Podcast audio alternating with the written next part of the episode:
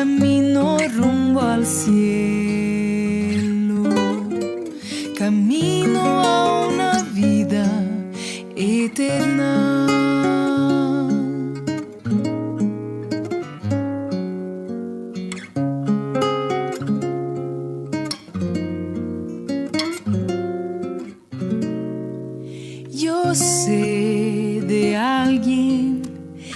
llama, que invita y que quiere entrar en tu vida y en tu triste corazón y transformar tristeza en alegre canción, en alegre melodía. Yo sé de alguien que puede hacer lo que tú soñaste que serías con Jesús. No hay barreras al soñar, su gracia puede dar poder para vencer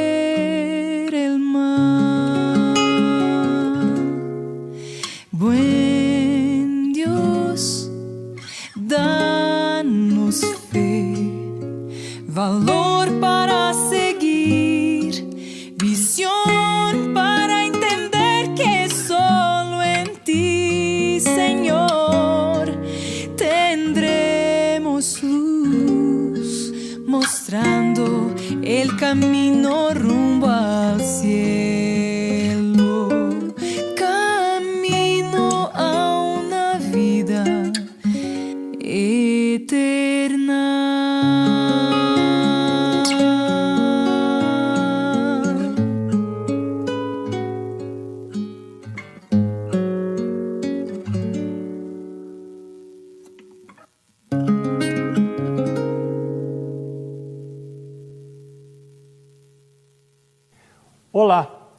estamos de volta mais uma vez para juntos estudarmos a Palavra de Deus em assuntos, em temas que se relacionam com a nossa família.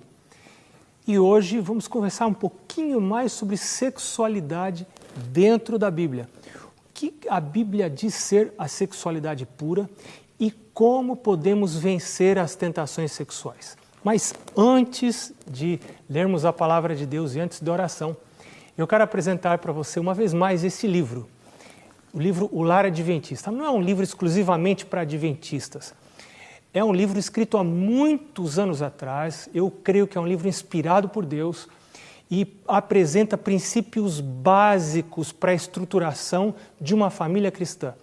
Você que se batizou recentemente, você que está buscando servir a Deus e quer saber como organizar a sua família nos caminhos de Deus, eu recomendo esse livro e você pode adquirir esse livro aí no site que aparece embaixo aí na sua tela. E agora sim, nós vamos orar para estudar a palavra de Deus. Mas eu ainda lembrei de perguntar para você se você está fazendo culto da família, se já começou ou se você já tinha o hábito de fazer o culto em família, se está renovando os propósitos de realizar diariamente o culto da família, pela manhã, no começo do dia e à tardinha, ao final do dia, antes de deitar, reúna sua família, cinco minutinhos, não deve ser longo, apenas reunir a família, toda a família, para cantar, estudar a Bíblia rapidamente e orar isso vai produzir transformações impressionantes na sua casa. Experimente e você vai ver os resultados, são impressionantes, são resultados sobrenaturais. Você pratica uma ação natural, Deus produz resultados sobrenaturais. Vamos orar para estudar a palavra de Deus. Senhor Deus, outra vez nos aproximamos da Bíblia, tua santa palavra. O Senhor usa esse livro para nos revelar a Jesus, para nos revelar o caminho da vida e também o caminho da vida eterna.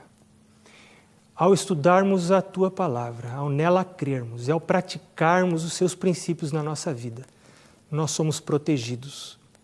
Recebemos uma blindagem espiritual que vai muito além da proteção física. O Senhor nos preserva e nos blinda para a vida eterna nós convidamos o Senhor para estar conosco uma vez mais, enquanto estudamos temas relacionados à sexualidade. Fica conosco agora, te pedimos em nome de Jesus. Amém. Hebreus, livro de Hebreus, capítulo 13, verso 4, é o primeiro texto de hoje. Nós vamos ter um sermão. Nós vamos analisar vários textos num formato de estudo bíblico. Primeiro texto, capítulo 13, verso 4. Diz assim a palavra de Deus: Digno de honra entre todos seja o matrimônio, bem como o leito sem mácula, porque Deus julgará os impuros e adúlteros. Aqui Deus está falando de várias coisas. Deus está falando de matrimônio, Deus está falando de leito, Deus está falando de mácula, ele está falando de impuros e adúlteros e ele está falando de julgamento. Parece que está tudo assim tão misturado. O texto começa falando de casamento. Deus diz que devemos considerar o casamento, ou seja, o matrimônio, como algo digno de honra. Da mesma forma, devemos considerar digno de honra o leito sem mácula. Leito é cama, Mácula é mancha, sujeira. Deus está dizendo que o casamento deve ser honrado e que a cama sem mancha, sem sujeira, deve ser honrada. Só que quando você vai olhar esse texto, não em português, mas na língua original, que é o grego, em que, foi, em que esse texto foi escrito, você vai descobrir que lá no original não existe a palavra cama, não existe a palavra leito.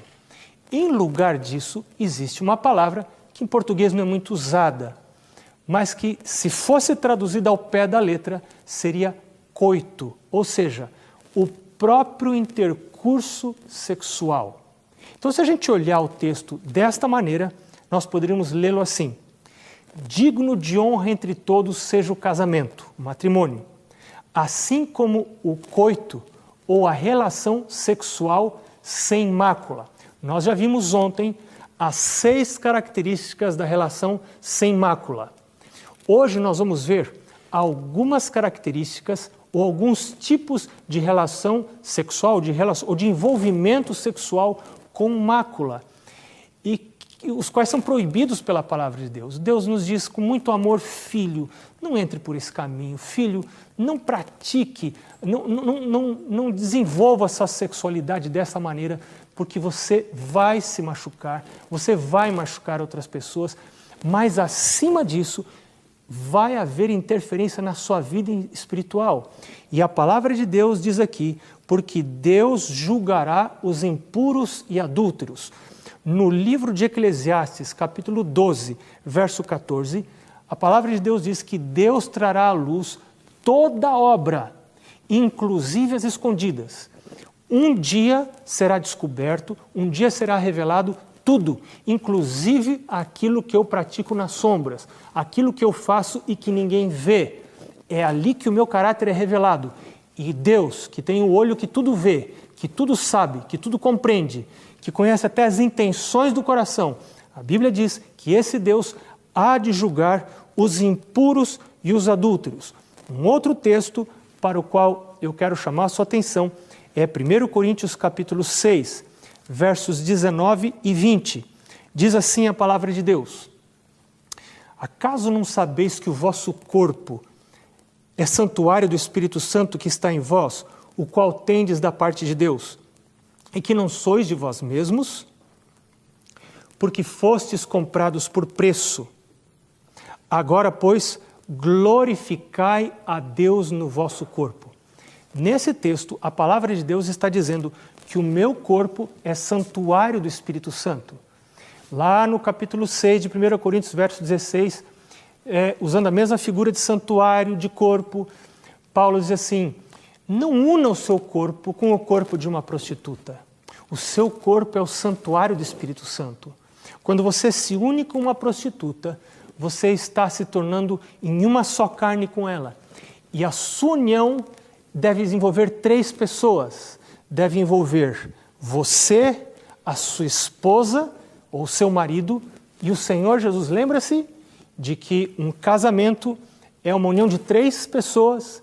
É é, lá em Malaquias, capítulo 2, diz que o Senhor é testemunha entre a aliança entre ti e a mulher da tua mocidade. São três pessoas. Então, que cuidado eu devo ter? Meu corpo é santuário do Espírito Santo. Devo cuidar desse corpo, zelar desse corpo. Nós somos comprados por preço. Agora, algumas práticas sexuais impuras. Você vai encontrar uma lista delas, nós não vamos ter tempo de estudá-las todas, mas eu considero muito importante que você estude essa lista de práticas sexuais que estão fora do plano de Deus. Elas se encontram em dois capítulos da Bíblia, lá do Velho Testamento. Algumas pessoas dizem assim, pastor, mas o Velho Testamento não vale mais. Você não vai encontrar este conceito na Bíblia. Este conceito não é um conceito correto.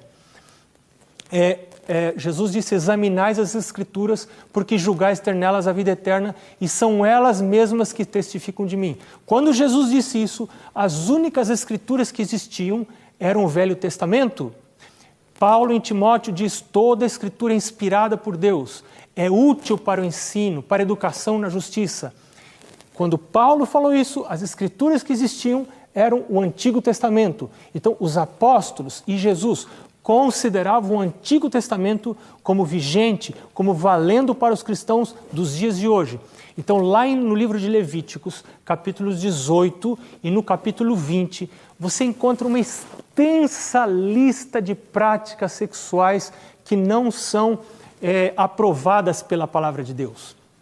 Entre essas práticas está a relação sexual entre os membros de uma mesma família, é, relação sexual com animais, por exemplo, e uma lista é, grande de, de relacionamentos ou envolvimentos sexuais fora do plano de Deus. E eu quero falar de algumas delas, algumas que não se encontram nesta lista, mas que estão fora do plano de Deus. Nós já falamos no programa de ontem sobre a pornografia, portanto vou apenas citar. Vou citar também a pedofilia, porque relacionamento sexual deve incluir o consentimento das duas pessoas, pessoas já maduras e pessoas casadas. Uma criança não pode se casar. Pedofilia está fora do plano de Deus para a sexualidade. Nós, no no tema de ontem falamos sobre masturbação. A, a importância de nós compreendermos que a masturbação está fora do plano de Deus, porque ela fortalece um olhar egoísta para o envolvimento sexual. Eu apenas estou atento ao meu prazer, aos meus desejos. E algumas pessoas dizem: você precisa se masturbar para conhecer o seu corpo. Isso está fora do conceito de Deus. Porque a palavra de Deus diz que Deus é amor. Você sabe o que é o oposto de amor? É, a autora desse livro que eu mostrei para você no início, Ellen White, ela diz que o oposto do amor não é ódio como muita gente pensa. Ela diz que, espiritualmente falando, o oposto do amor é egoísmo. E egoísmo é a própria essência do caráter de Satanás. E amor é a essência do caráter de Deus. Que egoísmo? Egoísmo é o pensar em mim, nos meus desejos, no meu corpo, eu comigo. Amor é pensar no outro, nos desejos do outro, no prazer do outro. E a relação, ou melhor dizendo, a masturbação, ela vai promover, na sua opinião, o amor ou vai promover mais o egoísmo? Vai tornar alguém com um caráter mais semelhante ao caráter de Cristo ou mais semelhante ao caráter do inimigo de Cristo? Por isso é muito importante que você desenvolva amor na sua relação sexual. Amor é pensar no outro, nos desejos do outro, no prazer do outro. A Bíblia cita ainda fornicação. Quando você lê fornicação na Bíblia, existem vários textos. Se você procurar uma chave bíblica, vai encontrar vários textos em que a Bíblia fala de fornicação. Fornicação é toda prática sexual fora do plano de Deus. A Bíblia fala de adultério. Adultério é uma relação sexual com uma pessoa casada, ou seja, a pessoa está casada e tem uma relação sexual fora do casamento. Adultério é uma das proibições que está nos Dez Mandamentos. Existe o incesto que está fora do plano de Deus, é relação sexual entre um pai e uma filha, um filho. E a homossexualidade também está fora do plano de Deus. Eu vou apenas citar alguns versos onde você pode encontrar alguns conceitos relacionados à homossexualidade. Levíticos 18, verso 22 é um deles. Levíticos 20, verso 13 é outro deles. Romanos capítulo 1, versos 26 e 27 é um outro verso. São, apenas alguns dos versos. A Bíblia fala muito de homossexualidade. Nós ainda vamos ver é, um texto muito interessante mais para o final deste tema. Mas eu gostaria de pedir a você que me acompanhasse agora para 1 Coríntios capítulo 6, verso 9. 1 Coríntios capítulo 6, no verso 9, diz assim a palavra de Deus: Ou não sabeis que os injustos não herdarão o reino de Deus? Não vos enganeis, nem impuros, nem idólatras, nem adúlteros, nem efeminados, nem sodomitas, nem ladrões, nem avarentos, nem bêbados, nem maldizentes, nem roubadores herdarão o reino de Deus. Claro, vai ter havido uma transformação nessas pessoas antes. Vamos falar sobre isso daqui a pouquinho.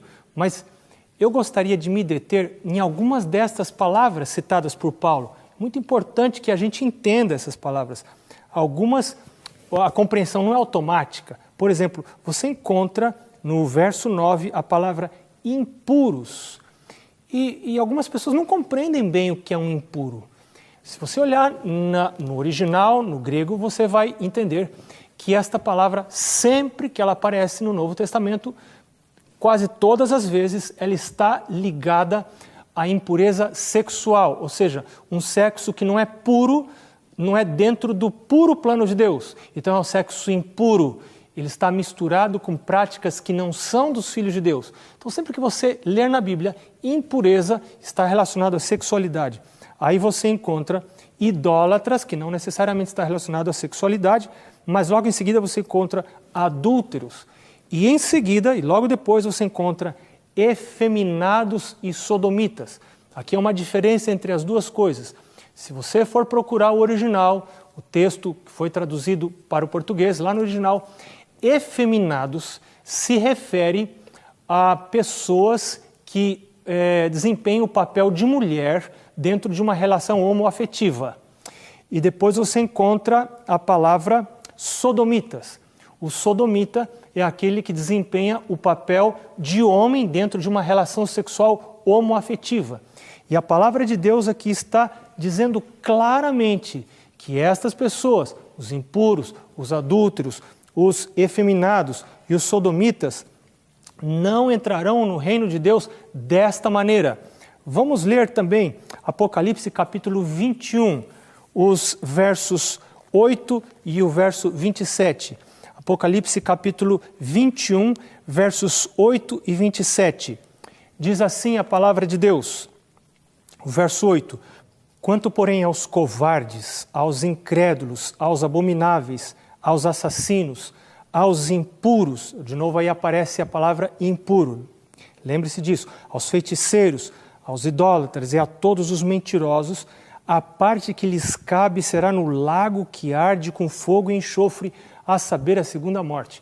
Você pode estar muito preocupado agora, pastor, mas o seu sermão está muito, é, tá, tá muito duro, está aí lago, fogo, enxofre, segunda morte. Escuta aqui, espera o final da mensagem, porque eu quero dizer para você, em nome de Jesus, que não há pecado que não possa ser perdoado por Jesus, a não ser aquele que não é confessado. Não há pessoa longe demais para que a graça de Deus não possa alcançá-la. Deus pode alcançar a qualquer pessoa onde estiver, basta que eu me volte para Ele e que eu diga para Ele: Senhor, me ajuda, Senhor, eu quero o teu plano, eu quero aceitar a tua vontade, eu quero andar nos teus caminhos. Mas eu preciso ler para você mais um texto, ele está em Apocalipse capítulo 22, o verso 15. É, é, falando ainda da cidade santa, da Nova Jerusalém, diz assim a palavra de Deus: Fora ficam os cães, os feiticeiros, os impuros, os assassinos, os idólatras e todo aquele que ama e pratica a mentira. Impuros ficarão fora do reino de Deus se tentarem entrar lá com a impureza. Mas eu preciso ler um outro texto para você. Esse texto é muito importante. Talvez seja o mais importante de todos que nós lemos até agora, e ele está na primeira epístola aos Coríntios, capítulo 6, versos, verso 11. Na verdade, ele é a continuação daqueles dois versos, do 9 e o 10, que nós lemos agora há pouco. Lembra que diz assim: Não sabeis que injustos não herdarão o reino de Deus, nem ladrões, nem adultos, nem idólatras, nem efeminados, nem sodomitas. Lembra desse texto? Pois agora escuta o verso 11. Olha o que diz a palavra de Deus. Diz assim: Tais fostes alguns de vós, mas vós vos lavastes mas fostes santificados, mas fostes justificados em o nome do Senhor Jesus Cristo e no Espírito do nosso Deus. Eu dou graças a Deus, porque se uma pessoa no passado teve envolvimento sexual promíscuo ou qualquer outro tipo de envolvimento fora do plano de Deus, ou sodomia, homossexualidade ou qualquer envolvimento sexual que desonre a Deus ou que desonre a palavra de Deus, pode hoje ser lavado pelo Senhor Jesus. Pode ser justificado pelo sangue do Senhor Jesus. O Senhor Jesus pode perdoar pecados e nenhuma tentação deste mundo é justificativa para a gente pecar. Um texto que fala sobre isso, sobre tentação, está no capítulo 10, o verso 13. Eu quero ler com você. Diz assim: a palavra de Deus: Não vos sobreveio tentação que não fosse humana, mas Deus é fiel e não permitirá que sejais tentados além das vossas forças. Pelo contrário, juntamente com a tentação, vos proverá livramento, de sorte que a possais suportar. Paulo, lá em Filipenses, diz assim: Tudo posso naquele que me fortalece. Se você está buscando vencer as tentações sexuais, e algumas podem ser muito difíceis, porque algumas práticas foram repetidas no passado, foram reforçadas na sua mente, fizeram já um caminho ali nas suas sinapses, ali nos seus neurônios, estão fortalecidas. A tentação é muito forte, o seu desejo por gratificação sexual fora do plano de Deus é muito forte. Saiba que há força em Jesus. Saiba que o Senhor Jesus pode fortalecer você. Ele diz lá no Evangelho de João: sem mim nada podeis fazer. João capítulo 15: sem mim nada podeis fazer. Se você quer ter força, e Paulo diz: tudo posso naquele que me fortalece, você precisa ser fortalecido por Jesus. Você precisa acordar todos os dias cedo. Você precisa passar tempo orando. Precisa passar tempo estudando a palavra de Deus. Você precisa reunir sua família para o culto da família. Você precisa ir à igreja com a sua família. Você precisa buscar Jesus, porque esta força só vem em Jesus. Você precisa prontamente confessar os seus pecados assim que a tentação aparecer. Quando você estiver se sentindo tentado, diga para Jesus: Senhor Jesus, eu estou com desejo de pecar. Eu quero pecar. O meu prazer está no pecado, mas a tua palavra me diz que isto não faz parte do teu plano para a minha vida. Senhor Jesus, me ajuda. Senhor Jesus. E aí você vai orar como Davi. Davi, lá no Salmo 51, verso 10, orou: Cria em mim, ó Deus, um coração puro, renova em mim um espírito reto. E lá em Ezequiel 36, verso 26, Jesus promete, Jesus diz: Eu vou tirar de você esse coração de pedra, eu vou tirar de você esse coração que tem desejo por práticas sexuais, que vão destruir a sua família, que vão destruir o seu casamento, que vão destruir os seus filhos, que vão, que, que vão destruir as próximas gerações. Eu quero tirar de você isso e colocar em você novos desejos, eu quero colocar em você um novo coração. Há promessas maravilhosas na palavra de Deus para aquelas pessoas que querem vir para Jesus, que querem aceitar Jesus hoje. Hoje você pode aceitar Jesus. Hoje você pode decidir pelo batismo. Você pode ter vivido um passado muito feio. Você pode ter vivido um passado condenado pela palavra de Deus. A palavra de Deus pode até dizer: ficarão fora da cidade santa as pessoas que praticaram estas coisas. Mas hoje você pode dizer: Senhor Jesus, eu não quero, eu rejeito esse meu passado. Eu quero santidade, eu quero a tua vida, eu quero pureza na minha vida. Senhor Jesus, transforma a minha vida. Eu quero passar pelas águas do batismo. Eu quero ser batizado em nome de Jesus para ter uma vida pura, uma vida santa, viver na tua presença. E eu quero ler com você agora o que está em Apocalipse, capítulo 22. É o último capítulo da Bíblia. O último capítulo da Bíblia possui coisas muito preciosas, textos muito preciosos. Eu quero ler com você. Está em, é, no, a partir do verso 12, Jesus diz assim: E eis que venho sem demora, e comigo está o galardão que tenho para retribuir a cada um segundo as suas obras. E aí no verso 14 tem algo maravilhoso para mim. Eu fico maravilhado com essa promessa da palavra de Deus. Bem-aventurados, felizes, sortudos são aqueles que lavam as suas vestiduras. Eu posso ter tido uma vestidura, uma roupa que representa o meu caráter, muito suja, muito profana aos olhos de Deus, mas bem-aventurados são os que lavam as suas vestiduras no sangue do Cordeiro, para que lhes assista o direito à árvore da vida. Comendo da árvore da vida, você vai ter vida eterna, nunca mais morre, e você pode entrar, segundo diz o texto, você entra na cidade santa pelas portas. E aí o verso 17, um dos últimos versos da Bíblia, Deus diz assim: O Espírito e a noiva dizem: Vem. E aquele que ouve, diga: Vem. E aquele que tem sede, venha. E quem quiser, receba de graça da água da vida. Jesus está chamando você. Jesus está oferecendo água da vida. Jesus está oferecendo purificação. Jesus está oferecendo ajuda contra as tentações. Busque a Jesus, desenvolva rotinas de busca entregue o seu coração a Jesus. Tome a decisão pelo batismo, se este é o seu caso. E agora nós vamos estar ouvindo o Robson cantar. O Robson vai cantar um pedido para Jesus: Jesus, molda os meus pensamentos. Jesus, coloque em mim a tua verdade. O Senhor pode fazer um milagre no meu interior. E enquanto você canta, você vai estar orando, e eu também, vamos estar dizendo: Eu preciso de um milagre. Opera um milagre em mim, Senhor Jesus.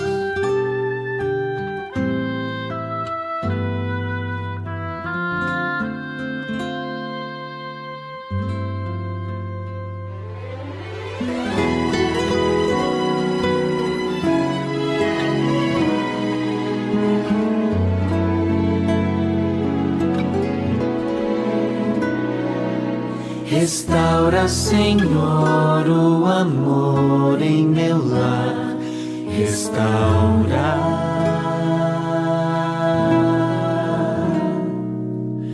Torna meu lar um cantinho do céu.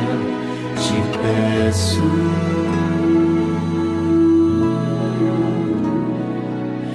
Molda-me os pensamentos permeia meu ser, revela-me tua vontade, ensina-me tua verdade. Restaura, Senhor, o amor em meu lar.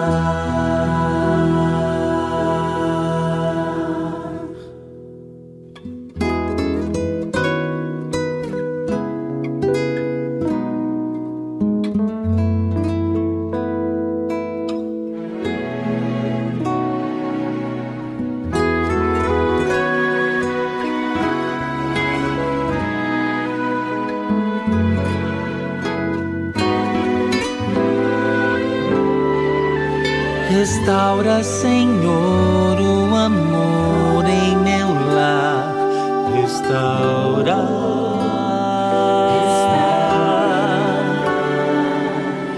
Torna meu lar um cantinho do céu. Te peço.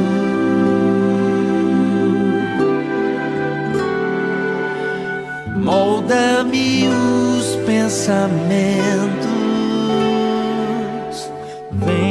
permeia meu ser. Revela-me tua vontade, ensina-me tua verdade. Restaura, Senhor, o amor em meu lar.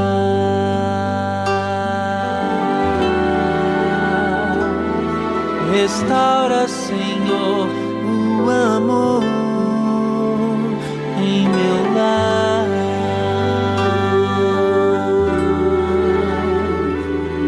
Habita para sempre, Senhor,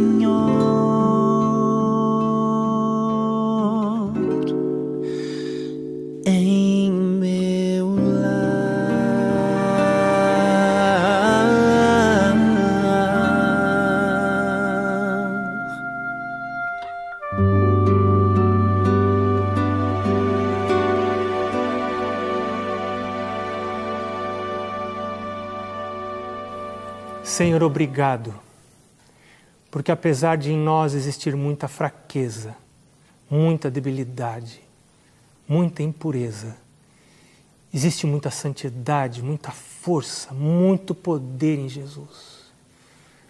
E todo o céu se moveu para que Jesus descesse a essa terra, morresse por nós, para que fôssemos lavados dos nossos pecados.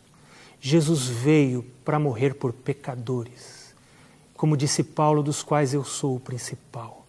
Senhor Jesus, hoje pessoas estão entregando a sua vida, o seu passado ao Senhor. Purifica, santifica, honra essas pessoas, lavando-as com teu sangue e fazendo-as entrar na Cidade Santa pelas portas. Nós pedimos estas bênçãos, em nome de Jesus. Amém.